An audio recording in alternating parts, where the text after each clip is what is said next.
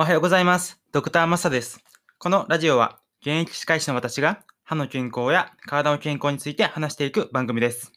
今日も矯正のメリットについて話していきます。矯正のメリット2つ目は、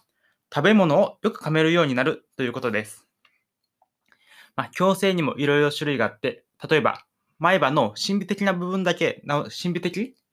な要素だけを直そうという部分矯正、プチ矯正というものがあったりとか、あと、奥歯の噛み合わせからしっかり直していくような全額矯正とかあるんですけど、その奥歯の噛み合わせからしっかり直すような矯正の場合だと、食べ物をよく噛めるようになります。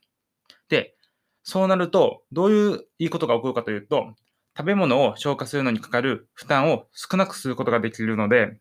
あの胃腸とかを健康に守ることにつながります。逆にあの噛み合わせが悪くて食べ物を十分に噛み砕くと噛み砕くことができないと栄養摂取の効率が悪くなって胃腸を壊しがちになります。なので、えー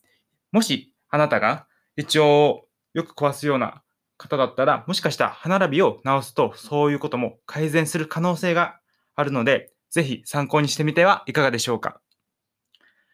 今日も、えー最後まで、えー聞いてくれてありがとうございました。ドクターマサでした。